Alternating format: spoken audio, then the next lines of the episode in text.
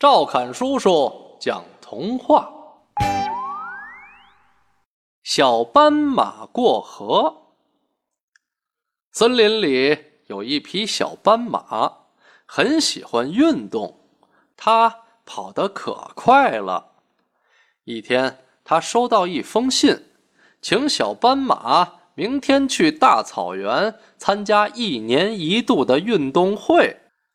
小斑马高兴的直甩尾巴，心想：“我一定要在运动会上拿个冠军。”第二天一早，小斑马就朝大草原跑去。跑着跑着，一条小河拦住了他的去路。河边吃草的大黄牛对小斑马说：“一条河就把你难住了。”勇往直前，不要怕。可树上的小松鼠对小斑马说：“不就是个运动会吗？不值得冒险。”小斑马犹豫不决，到底过河还是不过河呢？小斑马拿不定主意了。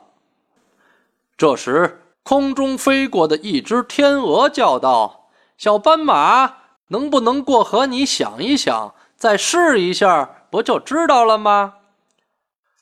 小斑马慢慢的过了河，发现河水并没有想象中的那么可怕。